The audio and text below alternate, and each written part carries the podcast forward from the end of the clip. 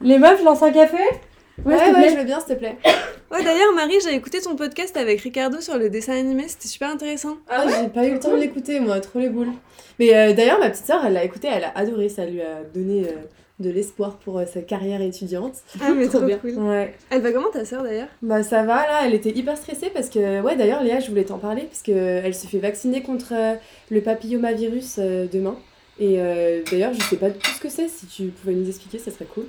Ouais, carrément. Bah en fait, euh, papillomavirus, c'est pareil que HPV, c'est pour Human Papillomavirus. Et en fait, on est grave concernés euh, toutes et tous parce que euh, avant 20 ans, il y a 40% d'entre nous euh, qui sommes porteurs et entre 20 et, et 25 ans, c'est à peu près 20%. Donc euh, là, dans notre groupe de 10 meufs, ça fait deux filles quoi. Ah ouais, c'est énorme.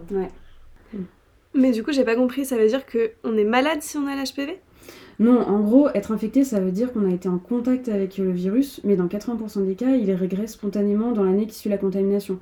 Par contre, s'il persiste, c'est là qu'il peut évoluer et qu'il fait des lésions. C'est quoi des lésions? Bah, quand on entend parler d'HPV, on entend souvent parler du cancer du col de l'utérus. Vous avez dû entendre parler de ça. Mais en fait, l'HPV, ça se développe à différents niveaux la vulve, le vagin, le col de l'utérus, le larynx, le pharynx, la bouche et le pénis principalement. Mais parmi tous les HPV, il y en a certains qui sont oncogènes, ça veut dire qu'ils peuvent donner des cancers. Et si l'HPV qui persiste dans ton corps il est oncogène, il peut se développer et attaquer les tissus qu'il a infectés, euh, ceux que je viens de citer. Mais du coup, comment on l'attrape? La transmission principale, elle est sexuelle, mais elle peut aussi être manuportée, ça veut dire euh, par les mains ou les objets. Donc en gros, peu importe euh, avec qui on couche, euh, peu importe... Exactement, peu importe son orientation sexuelle, tu peux être en contact avec l'HPV. Ouais. Ok. Et qu'est-ce qu'il faut faire pour qu'on ne l'attrape pas du coup? Tu peux utiliser des préservatifs masculins ou féminins lors des rapports sexuels, ça diminue le risque de transmission, mais ça protège pas à 100% parce que comme j'ai expliqué, le virus il peut se transmettre par les mains, la bouche ou les objets aussi. Le plus efficace, ça reste la vaccination, c'est la prévention primaire, ça veut dire avant de rattraper le virus. Et en France, la Sécu elle rembourse le vaccin pour toutes les jeunes filles entre 11 et 19 ans et les hommes gays ou bisexuels jusqu'à 26 ans. Ah, donc les hommes aussi peuvent être touchés. Ouais, exactement. Peu importe ton genre et peu importe ton, ton orientation sexuelle. D'ailleurs, la Sécu, elle rembourse le vaccin pour les jeunes garçons depuis cette année seulement, début 2021. Donc moi, euh, comme j'ai 23 ans, je peux plus me faire vacciner. Bah, tu peux, mais ce sera à tes frais. Et le vaccin, si je dis pas de bêtises, il coûte euh, une centaine d'euros. Par contre, pour ta petite sœur, euh, il est gratuit. Et pour ton pote gay euh, qui a 24 ans aussi. Il faut juste savoir que l'efficacité du vaccin, elle est diminuée si tu as déjà eu des rapports sexuels. Donc si tu as potentiellement déjà été infecté. Mais attends, mais donc vu que je suis plus vierge, le vaccin il sera moins efficace. Alors oui, il est moins efficace parce que potentiellement, tu as déjà été en contact avec l'HPV, mais c'est toujours mieux de se faire vacciner que pas. D'accord. Et qu'est-ce que je peux faire d'autre pour vérifier euh, que j'ai pas attrapé l'HPV Bah du coup, tu peux te faire dépister en faisant un frottis, c'est la prévention secondaire. On peut le faire dès maintenant.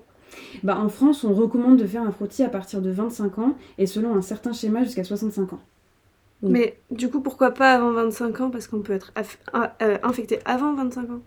Parce que l'HPV, ça disparaît dans 80% des cas, comme j'ai dit, la première année qui suit l'infection. Donc il y aurait énormément de cas positifs qui seraient négatifs quelques mois plus tard sans avoir besoin de traiter. Donc en France, ça a été décidé que c'était à partir de 25 ans qu'on faisait ce dépistage, parce qu'avant, eh ben, on serait trop délétère à chercher l'HPV alors qu'il disparaîtrait euh, spontanément sans qu'on ait rien besoin de faire en fait. Donc euh, le frottis, il se fait que pour euh, détecter le papillomavirus, pas pour euh, détecter d'autres maladies. Ouais, non, en fait, le frottis, alors il y a deux types. Il y a le frottis qu'on fait avant 30 ans qui va rechercher des cellules anormales au niveau du col. Et après, à partir de 30 ans, c'est un test qui va vraiment rechercher l'HPV, le virus en lui-même, comme quand on fait un prélèvement Covid, on recherche le virus du Covid. Ok. Et ça se passe comment un frottis? Un frottis, c'est un prélèvement de cellules, c'est pas restreint au dépistage de l'HPV.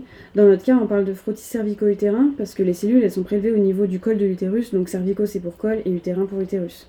Le professionnel de santé, il va introduire un instrument qu'on appelle spéculum au niveau du vagin pour avoir accès au col. Attends, juste le spéculum, c'est bien le truc euh, en forme de bec qui s'ouvre là? Ouais, ouais, exactement. Souvent, c'est en plastique.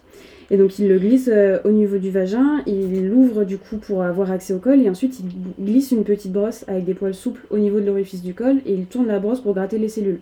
Ensuite, la brosse, elle va dans un pot avec du liquide pour que le contenu soit analysé, et le spéculum est retiré, c'est terminé. En gros, le geste, euh, ça peut durer que 30 secondes. Le prélèvement des cellules, c'est pas du tout douloureux, parce que le col de l'utérus, il est très peu énervé, donc il transmet pas la douleur. Donc ça fait pas du tout mal de se faire introduire un, un spéculum. Bah, L'introduction du spéculum, elle est parfois désagréable, mais elle n'est pas douloureuse si le professionnel il te met en confiance et surtout qu'il t'explique le geste. Après, s'il y a des personnes qui ont des douleurs lors des pénétrations ou alors qui n'ont jamais eu de pénétration euh, vaginale, ils peuvent en discuter avec le professionnel de santé euh, pour trouver la meilleure solution pour que les amants soient sans douleur. Et pour le frottis, en fait, on doit subir ça tous les ans. Non, heureusement. Euh, à partir de 25 ans, donc après le premier frottis, s'il est normal, tu dois en refaire un deuxième un an après. Si ce deuxième est normal, il faut en faire un trois ans après. Et ensuite, à partir de 30 ans, c'est tous les 5 ans. Et le test, euh, c'est pour chercher l'HPV cette fois-ci. Oh, cool. Et donc le frottis, on peut le faire chez qui? Et bah chez le ou la professionnelle de santé de ton choix, sachant que ça peut être une sage-femme, un gynécologue ou un médecin traitant. Et c'est quoi le mieux? Bah peu importe, celui ou celle avec qui t'es le plus en confiance. La seule chose, c'est qu'en cas de résultat pathologique sur le frottis, la sage-femme t'orientera vers un gynécologue pour la suite de la prise en charge. Parce qu'à partir du moment où c'est pathologique, euh, toi comme t'es sage-femme, t'es pas médecin, donc il faut se faire suivre par un médecin, c'est ça? Oui, exactement. Moi je suis formée à dépister la pathologie et à orienter euh, quand j'en trouve une.